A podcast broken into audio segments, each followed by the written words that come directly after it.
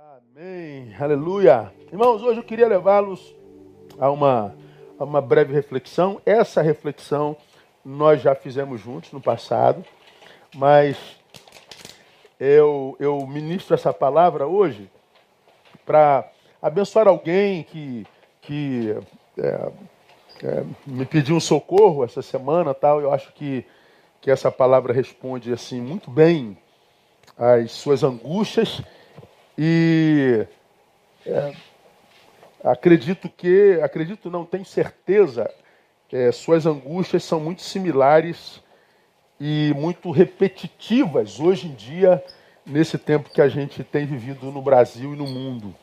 Um tempo muito, muito sinistro, muito é, de difícil compreensão e que tem produzido muita morte, não é? A gente tem caminhado desde março no Vale da Sombra da Morte, literalmente. E muitas famílias viram a morte levando, levando seus, seus familiares, seus entes queridos, e a gente lamenta muito isso. Mas, para além disso, essa, essa insegurança política e econômica que a pandemia gerou no mundo, essa polarização maldita dentro da qual a gente existe hoje, é esse tempo onde todos são absolutamente cheios de razão, as relações estão absolutamente é, adoecidas, não é? A gente, a gente não vê mais relacionamentos duradouros. Parece que esse tempo presente nos está empurrando para a solidão. Parece que nós seremos condenados a vivermos sozinhos. Porque a gente se frustra o tempo inteiro, a gente se decepciona o tempo inteiro, a gente, a gente é, convive e depois de alguns anos descobre que não conhecia fulano, não conhecia Beltrano. A gente, a gente vive assim um tempo de muitas surpresas e decepções e, claro, um tempo de muitas dores.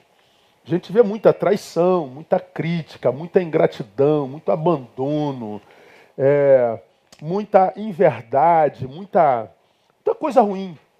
Parece que nós é, nos tornamos assim uma, um, um, um povo que chegou a um tempo em que a nossa pior versão dominou o sistema e nós nos relacionamos a partir da nossa pior versão, né? E está um tempo complicado, está um tempo complicado. Bom, aí eu quero levá-los ao Salmo capítulo 30, verso 5. Acredito que você, membro da nossa igreja, vai se lembrar dessa palavra. Ela é muito marcante, ela é muito, muito profunda onde a palavra diz assim: porque a sua ira dura só um momento, está falando de Deus, né? No seu favor está a vida. O choro pode durar uma noite, pela manhã, porém, vem um cântico de júbilo ou cântico de alegria. Essa segunda parte é um dos textos mais conhecidos da Bíblia Sagrada. O choro pode durar uma noite. Pela manhã, porém, vem o cântico de júbilo ou cântico de alegria. Geralmente a gente usa esse texto para se autoconsolar quando a gente está vivendo um momento ruim.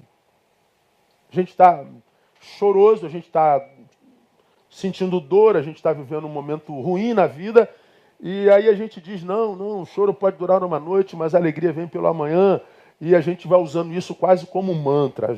Choro dura uma noite, alegria vem pela manhã. Não, eu estou chorando hoje, amanhã alegria vem, alegria vem, alegria vem.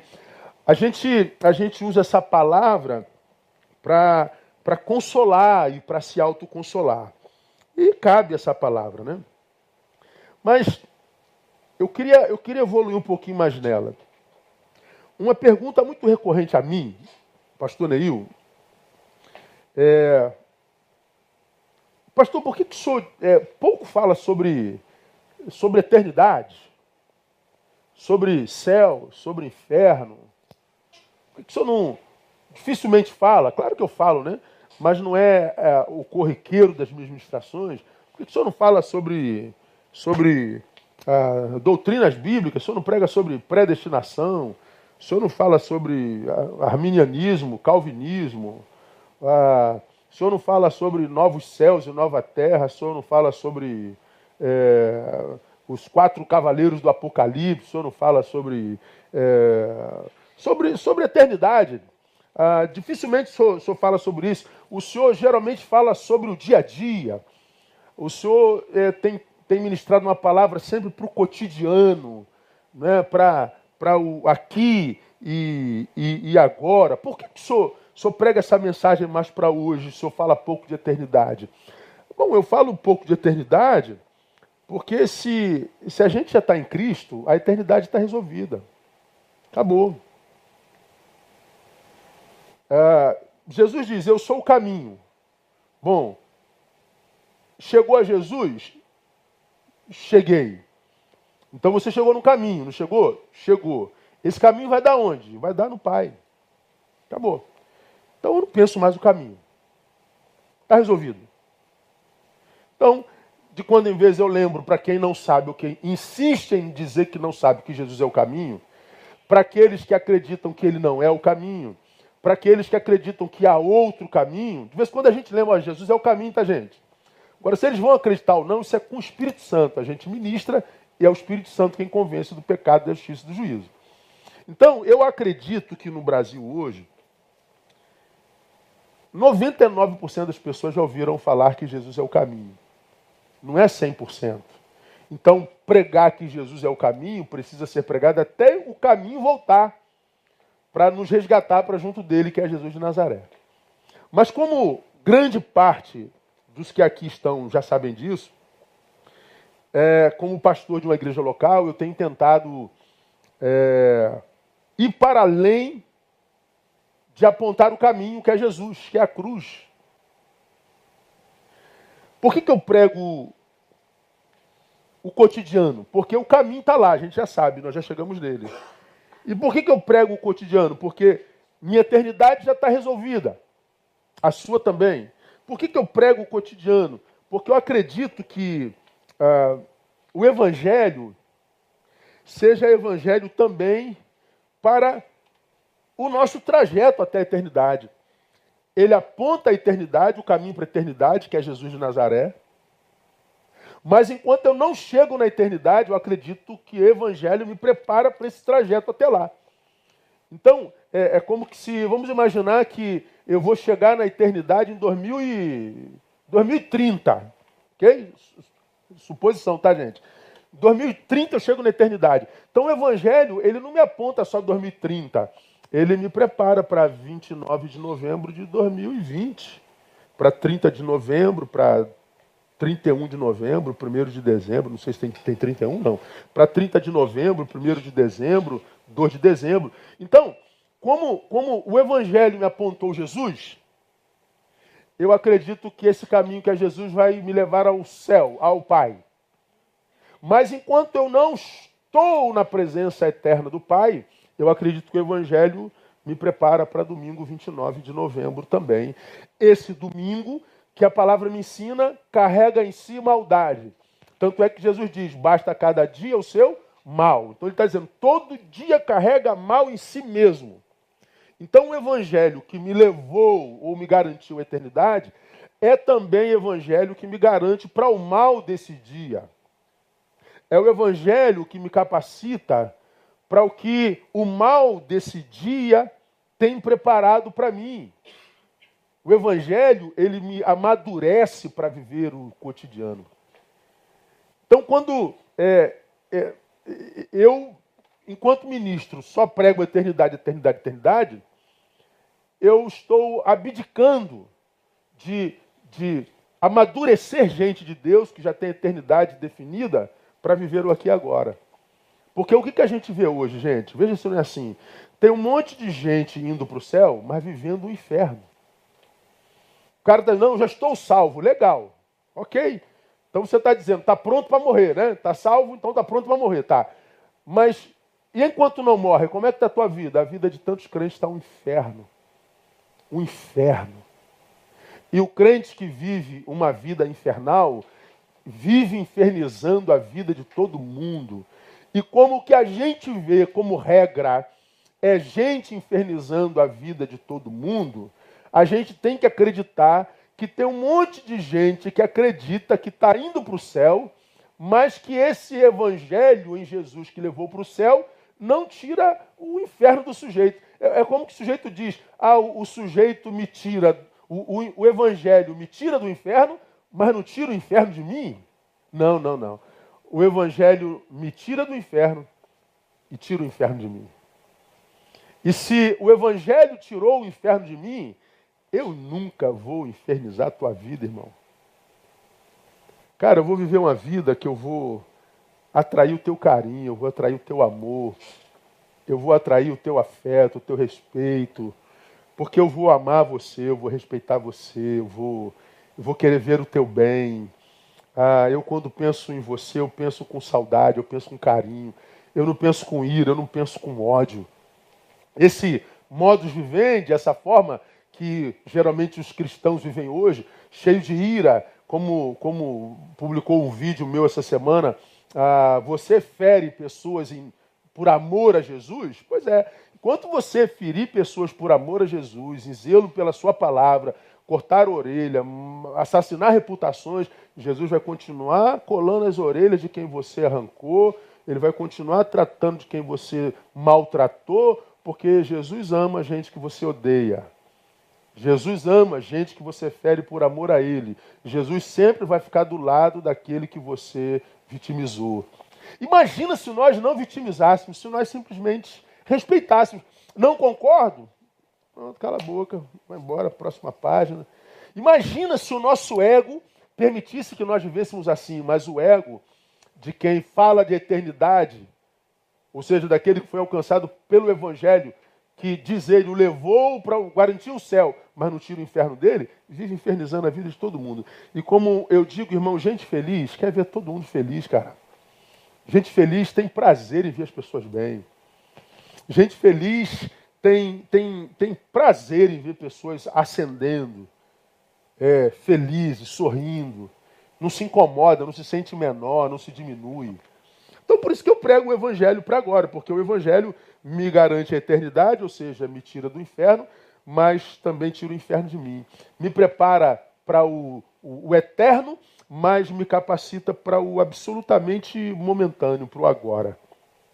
Eu acho que um dos maiores desafios do, do cristão hoje, dos, dos desafios impostos a nós como cristãos, é como lidar com a questão do sofrimento, como eu tenho dito regularmente.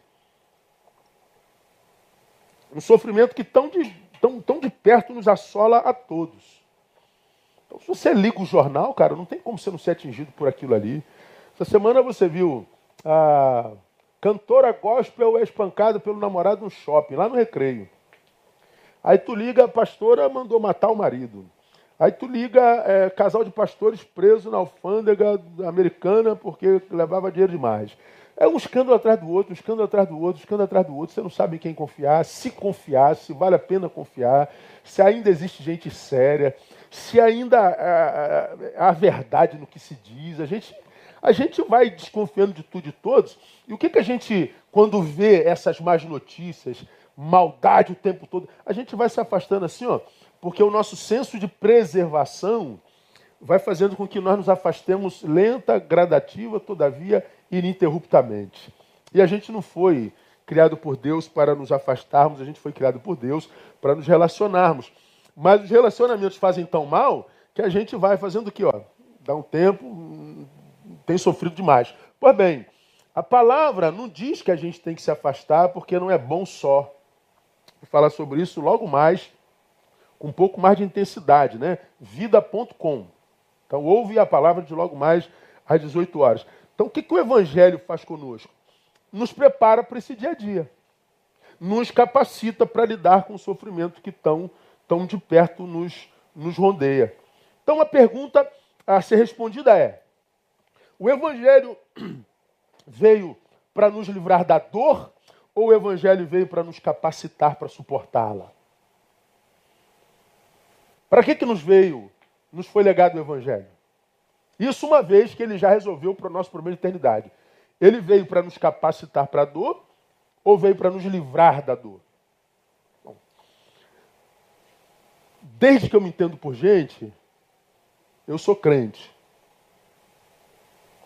E desde que eu me entendo por crente, os crentes, no seu discurso, quase sempre só falam de vitória, vitória, vitória, vitória, vitória, só vitória, vitória, vitória, vitória, vitória, vitória. Eu falo sobre isso o tempo todo. Prosperidade, prosperidade, prosperidade, prosperidade. Na ideia de, de, de nos querer fazer crer, ou de é, fazer com que os que nos ouvem acreditem que vitória, prosperidade atestam de que é, os que foram alcançados por vitória e prosperidade refletem é, o fato de serem abençoados por Deus. Então veja como Deus me tem abençoado. Como? Me deu vitória nisso. Veja como Deus me tem abençoado. Como? Me deu prosperidade nisso. Aí a gente associa vitória e prosperidade à bênção de Deus. A gente associa é, a ausência de dor à bênção de Deus. Aí o que, que acontece? Nós geramos no inconsciente coletivo das nossas ovelhas a ideia de que eu tenho que vencer, eu tenho que vencer, eu tenho que vencer, eu tenho que prosperar, eu tenho que prosperar, eu tenho que prosperar, eu tenho que prosperar, eu tenho que vencer. Aí o cara fica ah, louco para vencer, prosperar a qualquer preço, a qualquer custo, de qualquer jeito. Quando a vitória, a derrota chega, o que sobra nesse sujeito é frustração com Deus, decepção com a igreja. Quando chega a derrocada, quando o que tem foi perdido. Quando, ao invés da prosperidade, vem um tsunami da vida e leva tudo da noite para o dia. Quando o divórcio chega, quando o filho se perde, quando a doença toma o corpo ou, ou, ou, ou a psique, essa pessoa ela não consegue lidar com a dor, ela não consegue lidar com, com a decepção, ela não consegue lidar com o antagonismo, ela não consegue lidar com a adversidade e ela então surta. Meu Deus, mas me falaram que, que em Deus a gente perde, não me falaram que em Deus a gente, a gente sente dor, não me falaram que, que, que, que em Deus eu, eu poderia passar por essa dor. Pois é, te ensinaram errado, filho. Te ensinaram errado. E esse texto que nós acabamos de ler é, é muito claro ensinar isso. Eu acredito, eu, Neil, que a superação do sofrimento, porque não há quem não sofra no mundo. A força manifesta nos momentos mais difíceis da vida, quando a adversidade chegou e aquela força que, que, que de forma honrosa você manifesta, resolvendo, é, gestando, equalizando as coisas. A sabedoria do alto, que é revelada em momentos escabrosos da vida, quando está todo mundo em pânico e, e, aparece alguém com a sabedoria do alto e diz: opa, para nessa não. E você vai arruma as coisas tudo bonitinho. Então, essa, essa capacidade de superação, essa força no momento de dor, essa sabedoria que vem do alto, como mensagem para mim hoje, falam mais alto e são mais úteis do que falar em vitória e prosperidade. Para mim, eu vejo mais graça de Deus quando vejo um ser humano, porque ser humano passando pelo vale da sombra da morte, na noite de dor, e na noite de dor não ser deformado. Tendo perdido tudo e ainda assim glorificar o nome de Jesus. Tendo passado por, por profunda injustiça e ainda assim permanecer quem é, adorador. Tendo é, é, é, passado pelo, pelo, pela, pela moenda da existência e chegar do outro lado moído, mas adorando ao Senhor. É o cristão que aprendeu que o fato de ter se tornado cristão não deixou de ser humano e, como tal, vive no mundo que jaz no maligno e que, porque vive no mundo que jaz no maligno, vive no mundo contrário à sua nova natureza e, por causa disso, muitas vezes sofre mais ainda. É como você já me ouviu falando, perguntaram a C.S. Lewis algum tempo atrás e perguntaram o seguinte: por que cristãos sofrem? Porque na cabeça de quem perguntou, cristãos não deveriam sofrer, afinal nós somos o povo eleito, afinal nós nascemos de novo, afinal nós somos os filhos de Deus, é como os cristãos se identificam. E perguntaram a C.S. Lewis, por que, que cristãos sofrem? Ele respondeu, em Cristo, nós somos os mais capacitados para lidar com o sofrimento. Por que cristãos sofrem? Ele responde, por que não sofreriam? Em Cristo, nós somos os mais capacitados para lidar com eles, com sofrimentos. Brilhante, né? na cabeça de C.S. Lewis, se houvesse justiça mesmo, sofrimento só deveria dar em cristão. Porque o não cristão não tem quem se refugiar como nós. Agora, por que, que tantos de nós tem tanta dificuldade com, com, com sofrimento, com dor? Bom, esse texto acho que nos ajuda. O choro pode durar uma noite. Pela manhã, porém, vem um cântico de júbilo. O que, que esse texto ensina para nós? Primeiro, a absoluta realidade dialética da vida. A vida é dialética. A gente estava lá em. Vendo, fomos lá em Trajano, aí eles perguntaram: o que é dialética, hein, pastor? Nós ouvimos só falar que é dialética. Dialética vem de duo, né? É, é, bem popularmente explicado, vem de, de, de dois. É, dialético é uma coisa que tem duas vertentes, duas facetas. É uma moeda que tem cara e coroa, mas é uma mesma moeda. A vida é assim. Ela é dialética. Olha, olha o texto que a gente acabou de ler. Põe o texto aí para mim, Mateus. O choro pode durar uma noite. Pela manhã, porém, vem o um cântico de alegria. Pensa comigo. O texto se refere à noite e ao dia. Manhã e noite. Baixa essa negócio do ar para baixo, Simão. Manhã e noite. Eita, perdão. Levou um susto, né, meu amor? Pois é. Desculpa aí, viu, gente? Ao vivo é assim mesmo, dá um tempo. Vamos lá. Manhã e noite. Manhã e noite é o período que compreende de 24 horas. Esse período que compreende a 24 horas é o que nós, eu e você, chamamos de dia. Um dia, ele é composto de manhã e noite. Noite e manhã. O salmista se refere a um dia. Manhã e noite. Noite e manhã. Agora olha só, esse dia de 24 horas a respeito do qual se refere o salmista, abarca choro, tristeza, portanto, e alegria. No mesmo dia, choro e alegria. O choro à noite, alegria de manhã. Tristeza à noite, alegria de manhã. Alegria de manhã, tristeza à noite. A vida é assim, dialética no mesmo dia, sentimentos completamente diferentes uns dos outros, um do outro. No mesmo dia, sentimentos tão antagônicos. No mesmo dia, o dia é o mesmo. Os sentimentos é que são diferentes. O que, que o salmista quer dizer aqui? Que a vida é assim, ela é dialética. Ela é dicotômica.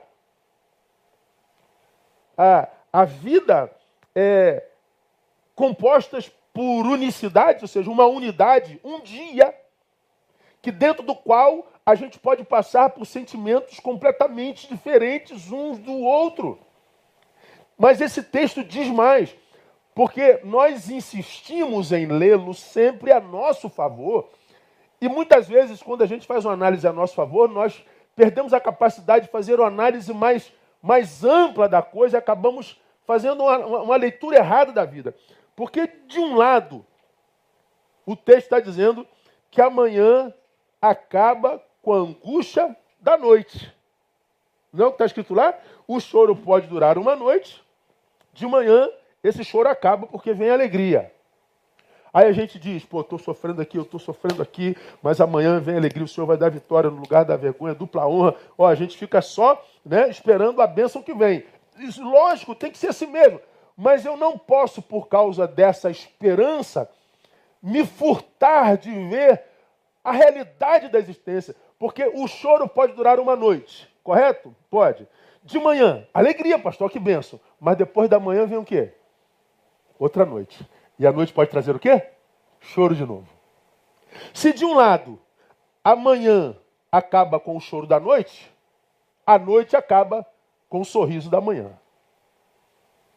Ponto. Dá para parar o sermão aqui, não dá? Deu para entender o que eu estou falando? É isso aí que eu estou falando. De um lado, eu sei que se eu estou vivendo a noite chorosa, eu tenho que pensar na manhã que vem de alegria. Mas ao mesmo tempo, se eu estou vivendo a manhã de alegria, eu tenho que estar preparado para a realidade de que é possível que logo mais, nesse mesmo dia que eu estou sorrindo, eu possa terminar chorando. Isso é fazer uma análise correta da vida. Isso é não se auto-sabotar. Então a vida, é o que diz esse texto, ele, ela é absolutamente dialética, ela é assim. E se é assim, a pergunta que eu faço, de onde vem a ideia equivocada, diga por sinal, de que a vida perde sentido, de que a vida perde sabor quando o tempo é de choro? Por que, que tem tanta gente desistindo da vida porque está vivendo um tempo ruim? Por que, que tem tanta gente desistindo da vida porque é, perdeu emprego, porque descobriu uma doença, porque foi traído pelo João, pela Maria, porque, é, sei lá, é a noite de dor. Por que, que algumas pessoas, na noite de dor, acreditam que a vida não vale a pena? De onde se tira a ideia de que Deus não é bom quando está na noite chorosa? De onde se tira a ideia de que Deus não se importa? Porque se ele se importasse, eu não estava chorando esse tempo todo. De onde sai a ideia de que ele não existe? Porque se Deus existisse, não haveria dor no mundo. Se Deus existisse, não haveria mal no mundo. De onde vêm essas ideias equivocadas? Eu mostro para vocês. Primeiro, vem de alguém que não amadureceu o suficientemente para entender a vida como ela de fato é dialética. Quem diz que a vida não presta, se equivoca, não é a vida que não presta. É o que estabelece o diagnóstico que não cresceu, não chegou ao degrau da escada da maturidade para fazer uma análise correta da existência. Não é Deus que não se importa, é aquele que diagnostica que não chegou a uma maturidade espiritual para entender como é o agir de Deus. Não é, é o fato de, de Deus não existir, é, é que aquele que foi tomado pela adversidade não reconhece o seu papel no imbróglio no, qual ele se meteu e ele acha que o culpado é Deus. Não, é, é, é gente que não amadurece o suficiente para entender que a vida é assim mesmo. Ah, meu Deus do céu. Porque se é assim, um dia eu choro, outro dia eu sorrio. Depois da manhã eu choro de novo. Ah, pastor, é assim. Não há um ser humano racional que esteja dentro das suas faculdades mentais equilibradas que não consiga entender que na vida a gente sorri e a gente chora que na vida a gente ganha, a gente perde. Que na vida a gente quer viver 200 anos, que outro dia a gente quer morrer. Que na vida a gente engorda, que na vida a gente emagrece.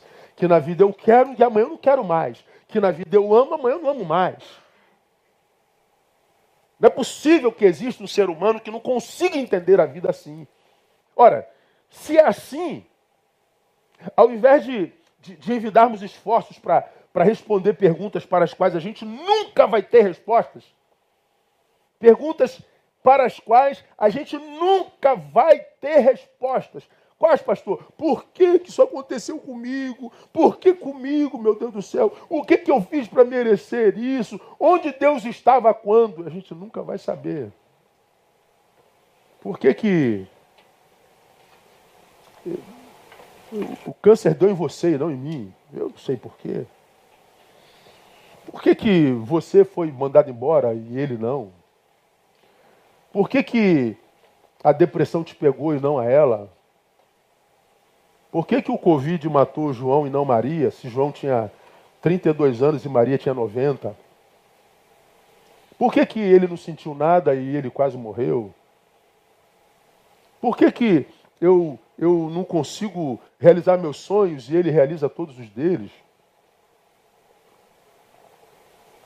Eu não sei. Esses, esses, esses questionamentos eles começaram a ter sentido em mim quando meu pai morreu, há 25 anos atrás. Você já ouviu essa história umas 600 vezes. E eu não conseguia entender como é que Deus poderia ter levado meu pai, que tinha acabado de aposentar, 30 dias depois de aposentado, compra casa na região dos lagos, reúne os filhos e diz: Olha, vou passar meu finalzinho de semana caminhando na areia todo dia com a sua mãe, e a gente quer um filho lá por semana com a gente, matando saudade, levando meus netos. Pô, nós cinco ficamos felizes. Meu pai nem chegou a se mudar, trabalhou mais de 40 anos e não curtiu a casinha.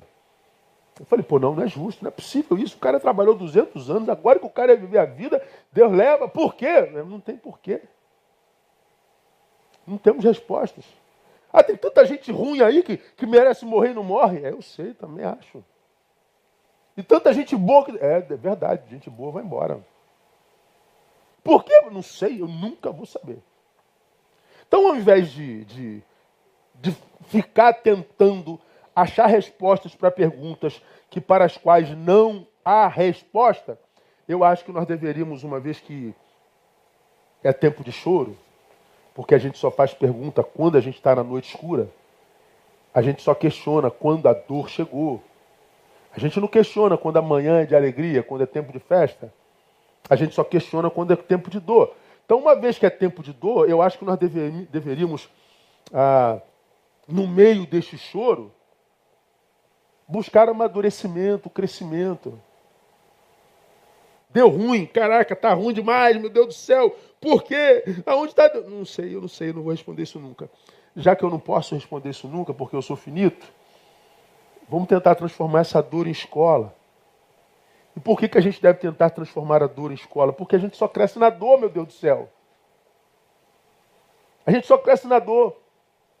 Dizem que eu sou um cara maduro, dizem que eu sou um cara inteligente. Me perguntam, pastor, de onde vem as suas, a sua inteligência, a sua, a sua maturidade? Eu é, não sei eu acho que pelo fato de nunca ter fugido de dor alguma. Cara, é tempo de choro? Chora, irmão. É tempo de angústia? É angustice. Não está afim? Diga, eu não estou afim. Não estou afim. Ah, você tem que, você tem, tem que nada, tem que nada, tem, tem que o que eu quiser. Você nunca vai me ver tentando viver a minha vida pela cabeça do outro. Por isso que tem tão pouca gente que se mete na minha vida, porque sabe que não rola. Então, é, é, você tinha que fazer, eu não estou afim de fazer, eu não estou bem, eu não quero fazer, eu não vou fazer, acabou.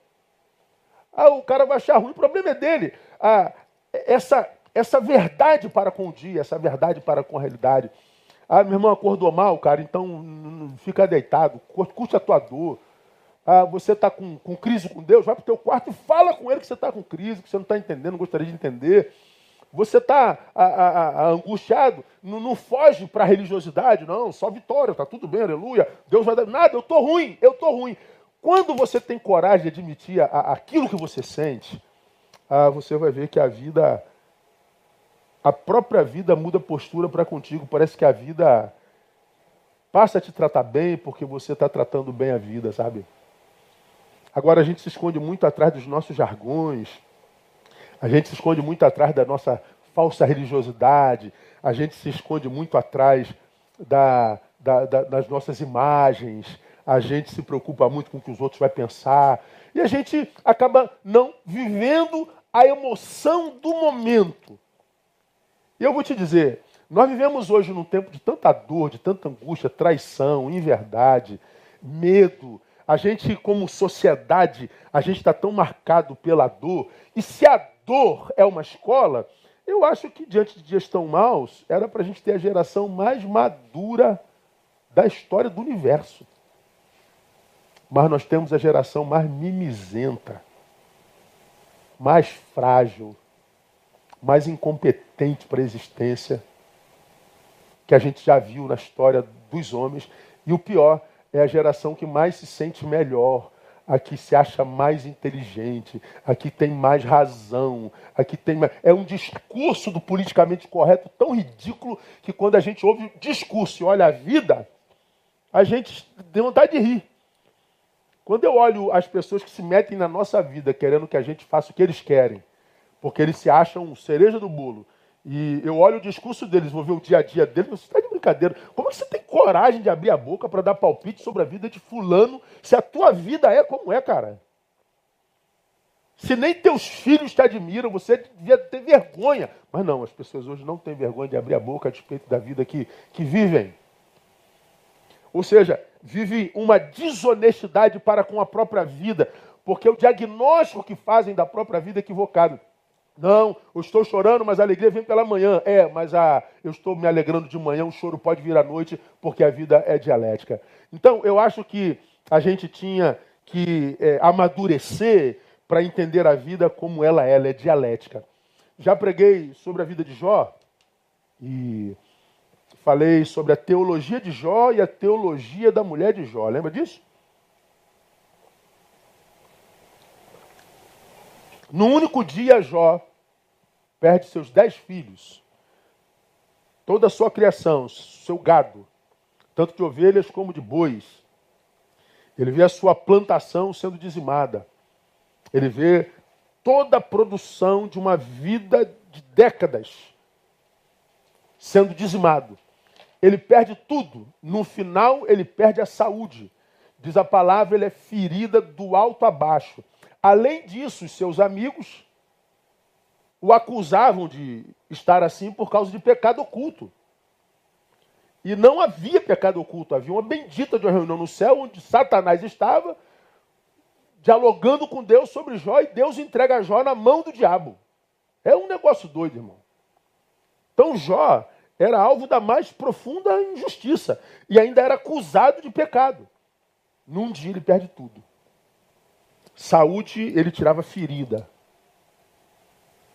Aí, teologia de Jó, de Jó, o Senhor o deu, o Senhor o tomou. Bendito seja o nome do Senhor. A mulher de Jó, mãe, eu entendo o coração dessa mãe, diante do corpo dos seus dez filhos e da, do, do futuro corpo do seu marido, ela, no seu desespero, diz: amaldiçoa logo esse Deus e morre na cabeça da mulher de Jó, na teologia da mulher de Jó, amaldiçoa a Deus e morre, blasfema de Deus e morre, é, não vale a pena servir a Deus sem receber nada dele. Já que ele não te dá nada, Jó, tirou tudo, blasfema dele, amaldiçoa ele e se mata. Jó diz: Não, Deus me tirou tudo, mas ele continua sendo bendito em mim. A teologia de Jó diz: vale a pena adorar ao Senhor, servi-lo mesmo sem ter nada dele, porque ele é o nosso maior bem. Mas na teologia da mulher de Jó, não vale a pena servir a Deus sem que ele nos dê coisas, porque suas coisas são o nosso maior bem. Veja, ambos vivem a mesma situação. A postura de ambos é completamente diferente. Jó faz da dor escola e amadurece. A mulher se deforma na mesma dor e blasfema. Quando a gente analisa isso, a gente vê a diferença da vida de cada um de nós. Cada um de nós está onde merece, mesmo que não saiba como é que foi para lá. Lembra, também contei umas 500 vezes, hein? Mas como eu acredito que a gente aprende na repetição, Deus é bom ou Deus é mau? Lembra disso? Duvido que você não lembra. Eu vou para o cemitério, do aeroporto para o cemitério fazer o enterro. Quem Deus podia curar? Indo para o enterro, meu telefone toca. Nasceu um bebê, no trajeto ali, cuja gravidez era muito traumática, difícil. E o pai me liga, esbaforido de alegria, dizendo: Meu bebê nasceu perfeito, minha mulher está bem, Deus foi muito generoso conosco, nosso filho está perfeito. Eu falei: Estou indo enterrar uma criança nasce outra perfeita quando podia ter nascido com um monte de problema. Eu falei, entendi, Deus, obrigado. Quando eu chego no enterro, comoção, multidão, imagino cada um de vocês deve, deve, deve estar pensando aqui, poxa, como é que Deus pode permitir que uma criança morra desse jeito? Muito sofrimento. Olhando para o corpo de uma criança, eu tenho a ideia de que Deus não é bom. Aí você só via as cabecinhas assim, ó, verdade, verdade, verdade. Olhar para o corpo de uma criança, quem Deus podia curar, ah, Deus não pode ser bom, não. Como é que Deus pode permitir uma criança morrer desse jeito? Falei, é, não deve ser bom, não. Aí eu falei assim, agora pensem comigo, eu estava vindo para cá, meu telefone toca e nasce uma criança lá no berçário do hospital tal. Perfeita. Aí eu pergunto a vocês, aqui no cemitério, diante do corpo de uma criança, a ideia que eu tenho de que Deus é mau. Se todos nós nos transportássemos lá para o berçário, onde nasceu uma criança perfeita, Lá no berçário onde a criança nasceu, Deus é o quê? Deus é bom. Então a gente volta para cá para o cemitério, Deus é o quê? Deus é mau. Se a gente volta lá para o berçário, Deus é bom. Deus é bom ou Deus é mau, afinal de contas? Casei, Deus é bom. Divorciei, Deus é mau. Passei no concurso, Deus é bom. Fui reprovado, Deus é mau. Deus curou, Deus é bom. Deus não curou, Deus é mau. Deus é bom ou é mau, afinal de contas? Pois é. Quando eu falo que essas perguntas vêm de alguém que não amadureceu o suficiente para entender a vida como ela é, eu estou falando também de alguém que acredita que Deus é a proporção do que acontece com ele. A gente ainda acha que Deus é a proporção do que acontece comigo. Ou seja, se eu estou sofrendo muito, Deus não é bom. Mas peraí, tem alguém do teu lado que está pulando de alegria. Tem alguém do lado dele que está saltitando de júbilo. Mas Deus não presta porque aconteceu contigo. E com ele, não conta, Deus não é julgado por aquilo ali? Não, para quem não amadureceu para a vida, Deus é a proporção do que acontece com a gente. E é por isso, irmãos, que a nossa qualidade de vida ela vai se cronificando. Parece que o sujeito que passa pela dor e não amadurece com ela vai sentir dor a vida inteira. Parece que a pessoa que vive o júbilo e, e, e não se ensoberbece com isso vai viver júbilo a vida inteira. É, um, é, um, é, um, é, uma, é uma relação é, de duas pessoas, Deus e nós, nós e Deus. Deus tem o seu papel na trama relacional e nós temos o nosso papel nessa trama relacional. Agora, a nossa relação, ela vai ser a proporção da nossa maturidade diante da vida. A vida é assim. Ela é dicotômica. Isso deveria nos levar a pensar sobre qual a parcela de culpa, por exemplo, que a igreja tem nesse negócio. Como assim, pastor? Qual a parcela de desculpa que a igreja tem? Porque eu fico pensando, que tipo de discípulos tão incapacitados para a vida, para um mundo como o nosso, para um mundo cheio de, de dor, cheio de solidão, que tipo de discípulo nossas igrejas estão gerando no mundo? Porque parece que no, nossas igrejas estão gerando discípulos muito frágeis. Gente que não sabe lidar com a vida, com o dia a dia, com o cotidiano. Eu atendo gente do mundo inteiro, cara. E eu só ouço murmuração, só ouço reclamação. Por que Deus não? Por que, que Deus? Por quê? Por quê? Por quê? Porque a vida é assim. E como é que você não sabe disso? Por causa do discipulado que tem. Porque os pastores só falam de vitória, vitória, vitória, vitória, prosperidade. Deus vai te dar, Deus vai fazer, Deus vai te fazer o, o homem mais rico, a, a mais maravilhosa, a mais bonita, a mais gostosa, a mais linda, a mais não sei o quê. A gente acha que, que, que, que Deus é nosso servo, que Ele é o gênio da lâmpada que faz as nossas vontades. Isso não é evangelho. O evangelho me capacita para o céu, mas nos diz a vida não é assim não. Aqui não é céu. Aqui é terra, nós estamos numa terra caída. Nos relacionamos com gente caído. Nós nos relacionamos no mundo de justiça, no mundo que jaz no maligno, e no mundo vocês terão aflição e aflições. Então há muita gente brincando de igreja, achando que igreja é, é pousada. Igreja não é pousada. Pousada é lugar para me sentir bem, né? Para me descansar, para eu descansar. Igreja não é pousada, igreja é escola. Já falei sobre isso. É uma escola que capacita a gente para o mundo, irmão. E desculpa aí, irmão, se a tua igreja não te capacita para o mundo, você está na igreja errada. Se a tua igreja só fala de céu, de vitória, de prosperidade, Deus vai te dar, o diabo vai cair nos teus pés e que tudo vai dar certo para a tua vida, você está no lugar errado, você está perdendo tempo. Só que você só vai descobrir isso daqui a 10 anos, quando você, depois de 10 anos, amadurecer um, e aí amadurecido vai ver que você já perdeu 10 anos de vida. Porque você está num lugar que só massageia o seu ego. Que só diz o que você quer ouvir. Que não diz verdades como essas, por exemplo, porque tem medo de perder gente. É, você é um produto. Então, de onde vem a ideia de que a vida perdeu sabor porque está doendo? É porque é, de gente que não amadureceu. Então, meu irmão, no nome de Jesus, eu prego com todo amor. Eu falo, eu falo hoje como quem fala com filhos. Está doendo? Amadureça para lidar com essa dor. O Evangelho não é Evangelho para nos livrar da dor. Embora faça isso quando quer. Mas o Evangelho é, sobretudo, o Evangelho para nos capacitar para a dor, porque o mundo é caído. Nós caímos. Aqui não é céu. De onde vem a ideia de que a vida perde sabor quando a dor chegou? Segundo, de alguém que acreditou, mais uma vez, equivocadamente, que existe algum estado perene nessa vida dialética. Não existe perenidade na dialética. Se a vida é dialética, tristeza e alegria, não há nada perene na dialética. Ou seja, eu nunca vou ser alegre perenemente e eu nunca vou ser triste perenemente. Porque é dialético. Não existe perenidade na dialética. Nela, na vida dialética, todos nós somos uma eterna e ininterrupta desconstrução.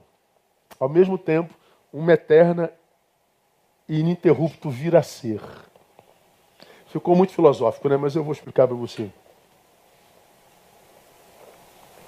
Na vida dialética, nós somos uma eterna e ininterrupta desconstrução. Ok? É o texto. O choro pode durar uma noite, mas depois de toda a noite vem o quê? Manhã, não é? Manhã de alegria. Então, se eu estou na noite, eu sou uma eterna desconstrução. O ser noturno que chora, ele está sendo desconstruído porque vai nascer o ser diurno que sorri. O ser diurno, diurno que sorri está sendo desconstruído porque está nascendo o ser noturno que chora. Depois sorri de novo. Depois chora de novo. Tem vitória, derrota. Vitória, derrota. Quero, não quero, quero de novo, não quero de novo, quero de novo, quero de novo. A vida é assim. Na vida, nós estamos em mudança o tempo todo. Tem aquelas pessoas, né? É, não, eu não mudo, eu, eu, eu, sempre pensei assim, ninguém vai me tirar desse pensamento. Pera aí, irmão, está errado. Deixa eu mostrar para você, tá vendo aqui, ó. Estou comprovando para você que está errado. A Bíblia, não, não, não, mas eu sempre pensei assim e, e, tal. Ele acha que mudar é um defeito. Ele é tomado pela síndrome de Gabriela. Eu nasci assim, vou ser sempre assim, vou morrer assim. Gabriela, o idiota. É a verdade essa. Porque todo ser vivo está em mutação. É só você olhar para a foto da tua identidade. Olha para a foto da tua identidade. Você já amou essa foto. Acredita nisso, irmão? É. Tem coragem de olhar para a tua identidade? Você tem coragem de mostrar a tua identidade? Pois é. Você já gostou daquilo ali. Nós estamos em mudança o tempo inteiro. Aí, às vezes, eu pego o que eu ministrei lá no início da minha vida. Eu, com 23 anos, eu era pastor presidente de igreja. Aí eu, olhava algumas de minhas ministrações e falei, pô, eu não pregaria isso jamais hoje, de jeito nenhum. É porque não era a palavra de Deus? Era, só que era para uma outra geração. Não dá mais pregar aquilo. Mudou, né? Eu mudei, claro, graças a Deus. Graças a Deus. Eu espero que amanhã também esteja mudado de hoje. Eu quero que amanhã eu seja melhor do que hoje. Então, nós somos o ser em eterna mudança. Então, acredite, você é uma eterna desconstrução. Você é um eterno vir a ser. Você é o noturno que chora, que está sendo desconstruído, e é um diurno que virá a ser sorridente. Então, nós somos essa mutação, como disse o poeta. Eu prefiro ser uma metamorfose ambulante do que ter aquela velha opinião formada sobre tudo, que é a marca desse tempo Todo mundo tem uma opinião formada sobre tudo. Eu prefiro ser aquela metamorfose ambulante. Tem coisas que há um mês eu não queria, tem coisas que hoje eu quero muito. Tem coisas que eu, eu nunca imaginei que poderia querer e hoje eu quero. Tem coisas que eu não gostava e hoje eu gosto. E tem coisas que hoje eu gosto que amanhã posso não gostar mais. É assim, a vida é assim. Então, na vida nós estamos em mudança o tempo todo. Quem é que acha que a vida não presta porque a dor chegou? Porque ele acreditou que a vida tinha estágios perenes. Então, mais alguns conselhos para você para a gente chegar para o final. Seja você mesmo, se é assim, nada é perene na vida. Se nós somos uma desconstrução eterna, um vir a ser eterno, se nós estamos em mudança o tempo inteiro, seja você mesmo o agente da mudança pela qual precisa passar. Não espera chegar a dor para fazer isso, não. Não espera chegar no fundo do poço para mudar, não. Muda é. Seja você o agente da mudança pela qual precisa passar. Isso é bíblico. Se você vai lá em Romanos capítulo 12, 1 e 2, ah, nem sempre se interpreta assim, cada um faz a interpretação que quiser, eu faço a minha. Quando Paulo escreve à igreja de Roma, rogo-vos, pois, irmãos, pela compaixão de Deus, como quem diz, pelo amor de Deus, meus irmãos, pelo amor de Deus, eu peço a vocês que apresentem os vossos corpos como sacrifício vivo, santo e agradável a Deus, que é o vosso culto racional. E não vos conformeis a este mundo, mas transformai-vos pela renovação da vossa mente. Para quê, Paulo? Para que vocês experimentem qual seja a boa, agradável, perfeita vontade de Deus. Você quer experimentar a perfeita, boa, agradável vontade de Deus? Quero. Apresente os vossos corpos como sacrifício vivo, ou seja, que, os, que a tua potencialidade, que os teus talentos, que a tua força, que a, a tua vida esteja a serviço do reino e não a, a teu próprio serviço, que seja um sacrifício santo e agradável a Deus, e, a, e, e preste a Ele o vosso culto racional. Que mais? Não se conforme a esse mundo. E como é que eu faço isso? É, Transformai-vos pela renovação da vossa mente. No mundo, o corpo é para ser exibido, é para ser usado, é para ser vendido. Não se conforme com isso não. Use-o para a glória de Deus. Preste a Deus um culto racional, porque no mundo o culto é mais sensitivo, sensitivo, epidérmico, baladeiro, mais, mais movimentado, mais lata vazia do que com razões. Eu não estou falando que você não possa dançar, que você não possa sorrir, que você não possa chorar, que você não possa se divertir na presença de Deus, que você não possa celebrar com muita alegria. Não estou falando isso não, estou falando o quê? Está fazendo tudo isso por quê? Por causa disso, disso, disso, disso. Culto com razões. Não, não se transforma numa subjetividade diluída no inconsciente coletivo. Porque quando o diabo toma uma pessoa, ah, esse arranca a razão. Quando o Espírito Santo toma, não. Ele gera alegria, mas nos mantém em nós ele não nos tira a razão. E como é que a gente faz isso? Transformai-vos pela renovação da vossa mente. Ou seja, a nossa mente está em completa mudança. Como está o mundo egoísta? Seja generoso. Como está o mundo exibicionista? Seja comedido. Como está o mundo litigioso? Seja pacificador. Como está o mundo? O mundo está ingrato. Seja grato. Como está o mundo crítico? Calha a boca. Como está o mundo? É, Transforme-se. E por que, que eu tenho que me transformar? Porque se eu parar de me transformar, eu me diluo no inconsciente coletivo da geração, que é exatamente o que está acontecendo hoje. Tu não sabe mais quem é crente, irmão. Tu sabe quem é de esquerda e quem é de direita, mas quem é crente, tu não sabe. Quem é de direita sequestrou o evangelho e diz que o evangelho é de direita, e quem é de esquerda diz que o evangelho é de esquerda. Então tem o de esquerda e direita, que são evangélicos que se matam. Tu não sabe quem é de Deus. E quase sempre ambos viram inimigos da igreja. Então, se você não amadurece para ser o agente da própria mudança, vai acontecer com você o que está acontecendo com a maioria dos cristãos, principalmente jovens que entram em faculdades públicas do Brasil. São totalmente adestrados. São totalmente sequestrados engolidos, diluídos pelos valores desse tempo. Acabam se tornando sal que não salga, luz que não ilumina, acabam se tornando sal insípido. Acontece com os crentes que hoje se denominam progressistas. Aí não tem mais pecado pessoal. Então a gente a gente chora porque é, matou fulano de tal, mas não briga porque matou fulano de tal no ventre da mulher. É uma, é uma, é uma incongruência, é um, é um negócio muito doido.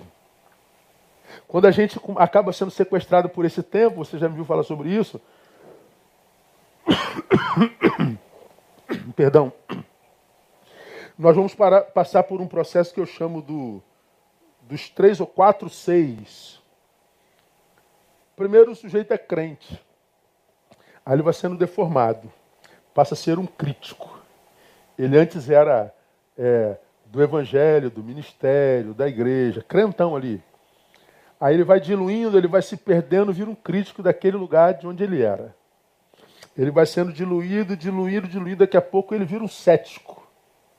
Já não acredita mais naquilo. Depois ele vai sendo diluído, daqui a pouco ele vira um cínico. Crente, crítico, cético, cínico. De modo que os inimigos da igreja são aqueles que já foram da igreja. E eles acabam depois do cinismo aliás, anterior ao cinismo, eles passam pelo, pelo criticismo, pelo ceticismo. É um processo. E lá no cinismo diz: o problema é a igreja. E quando chegou o cinismo, não tem mais diálogo, cara, não tem mais como conversar. Então, seja você o agente da transformação pela qual você precisa passar. Transformai-vos. Ao invés de você querer tentar mudar o mundo, querer tentar mudar João, Maria, mude-se a si mesmo. Segundo, para a gente terminar, entenda que adaptação é melhor que deformação. Crente, crítico, cético, cínico, deformação. Eu acho que a gente não precisa se deformar, a gente precisa se adaptar. Com isso, o que, que eu estou dizendo? Que não adianta chorar a mudança pela qual passa a geração. E eu sei do que eu estou falando. Eu acho esse tempo terrível. Eu tenho 54 anos, já me ouviu falar isso mil vezes. E o pessoal da, da, daquela ala não gosta, não. Porque eu, eu vivo uma, uma desconexão com os valores, princípios desse tempo, uma desconexão com a forma de ser crente nesse tempo terrível. Agora, eu vou ficar chorando mágoas porque não devia ser assim. Eu não, é assim é. Então, é, eu preciso me adaptar a isso. É assim que é? É. Então, em vez de ser como eles, é, seja como você é e tenta extrair de você a sua melhor versão. Adapte-se. Se você não acredita no que todo mundo está acreditando, então não tenda para cá, também não tenda para lá. Tem coisa boa do lado esquerdo, tem coisa boa do lado direito. Só que quem entendeu para o lado não via nada bom do outro lado. Independente de que lado ele tem. Então, Neil, tenta extrair o melhor de todos e ver o pior de todos. Quando você se permite ser quem você é, fica fora dessas ilhas, você vê a ilha melhor. E você vai tentando se adaptar a esse novo, esse novo modus vivendi, porque é assim. Então eu preciso me adaptar. Por exemplo, eu queria que não houvesse tanta violência, mas o mundo é violento. Eu queria que não houvesse tanta ingratidão, tanta traição, tanta corrupção, tanta impunidade. Meu Deus, não, não, não podia ser assim, pastor, mas é. A justiça tinha que agir, mas não age. Não devia soltar traficante, mas solta. Não devia prender honesto, mas prende. Não devia matar negro como mais, mas mata. Não devia ofender, mas ofende. É, a vida é assim. Não devia ser assim. Eu acho que devíamos respeitar a todos, independente da cor. Eu acho que a gente devia ser grato para quem foi bom para conosco. Acho que a gente devia trair jamais, porque a traição é, é a nossa similarização com o diabo. Eu acho que não deveria haver violência, pelo contrário, respeito e acolhimento, mas o mundo não é assim. O mundo é como é. Eu não estou dizendo que eu vou me é, é, conformar com isso. Não vos conformeis com o mundo. Mas eu tenho que me adaptar para que eu aprenda a conviver com essa, com essa forma de ser que é completamente antagônica à palavra. Não adianta eu ficar chorando, mas não devia ser assim, pastor. Não pode, pastor, não pode ser assim, pastor. Ô, pastor, onde é que está Deus, pastor? Por que acontece assim? Não adianta chorar. A vida, o mundo, não é para quem está a passeio, irmão. O mundo não é para quem está a passeio, não. Então, pensando sobre isso, o que seria felicidade, de fato, de verdade, num tempo como esse? O que seria, de fato, de verdade, felicidade num tempo como esse, numa vida dialética como essa? Quem é o ser feliz?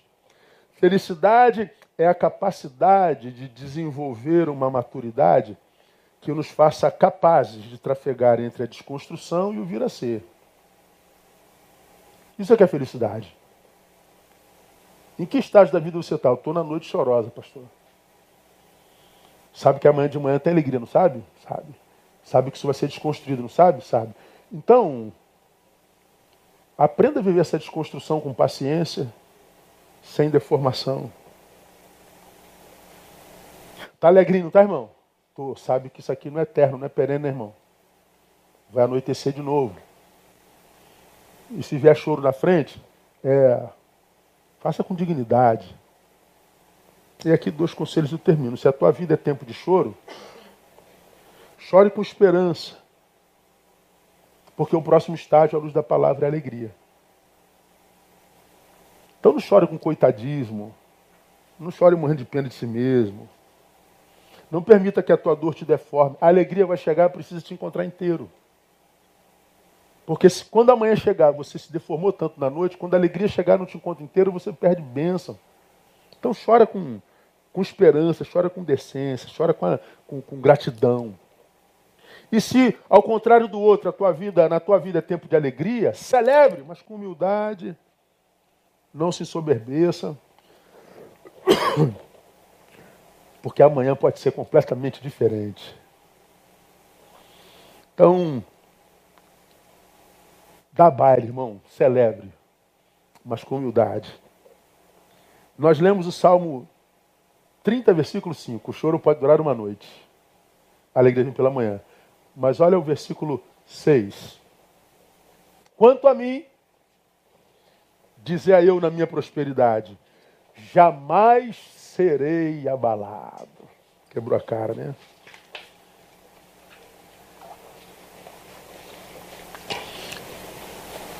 O autor que diz o choro pode durar uma noite, o salmista que diz que a alegria vem pela manhã, ele diz: Dizia eu na minha prosperidade, ou seja, no tempo da alegria. Olha o que, que ele disse: Jamais serei abalado. Quebrou a cara. Se alegrou sem humildade e escreveu esse salmo no tempo da dor. Então, meu irmão, sinta-se amado por Deus com essa palavra.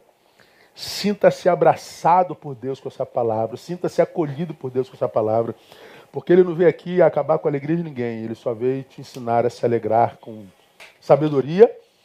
E Ele veio gerar esperança em você que está chorando. Dizendo: não dura para sempre. Não permita que a dor do hoje deforme você a ponto de que, quando a tua alegria chegar, não te encontrar inteiro. Está doendo? Fica firme, vai passar. Está gostoso? Celebre. Mas não deixe de admitir a possibilidade de que noite pode voltar. De modo que se ela voltar, você está preparado para ela. O Evangelho define minha eternidade, mas me capacita para caminhar até quando a eternidade chegar em vitória. E vitória e felicidade à luz da palavra, não é ser alegre sempre. Como infeliz é chorar sempre. Ninguém sorri sempre, ninguém chora sempre. Felicidade é a capacidade de desenvolver essa maturidade que nos capacita para trafegar entre alegria e tristeza, entre a tristeza e a alegria, entre a construção e a desconstrução. Porque a vida é assim, dialética. Amém, amados? Que Deus nos abençoe que a sua graça seja sobre nós e que ele nos dê ouvidos para ouvir, reter, entender e viver isso para a glória de Deus. Deus abençoe vocês. Estamos terminando aqui, vamos louvar com o Tiago mais uma vez. Ah, logo mais às 18 horas estamos de volta. Eu espero que você esteja aí sentadinho, porque nós vamos falar sobre vida com, tremenda palavra. Eu tenho certeza que vai te abençoar demais quase que um complemento dessa aqui. Bom? Deus abençoe você. Até lá. Vamos orar e vamos almoçar. Pai, muito obrigado por essa manhã gloriosa, de sol lindo. E que nessa manhã de sol lindo, gloriosa, aqueles teus filhos amados que chorosos estão, sejam ministrados com esperança nessa manhã sejam abençoados com fé e esperança. Porque a alegria vem. E aqueles que se alegram, Pai, nessa manhã, que se alegrem com muita humildade, sem esperar o dia mal, claro, não pense nele, mas admita a hipótese dele. Porque admitir hipótese não é ser negativo, Pai, é ser precavido. Faça-nos precavidos. Faça-nos simples como a pomba, mas prudentes como a serpente. Para que nós não sejamos pegos de surpresa entre a desconstrução e o vir a ser. Muito obrigado por essa multidão que nos ouve, a qual tu abençoas. Oramos gratos e ministramos vida sobre a vida delas no nome de Jesus. Amém. Deus abençoe. Até logo mais. Aguardo você. Vamos louvar, Tiago.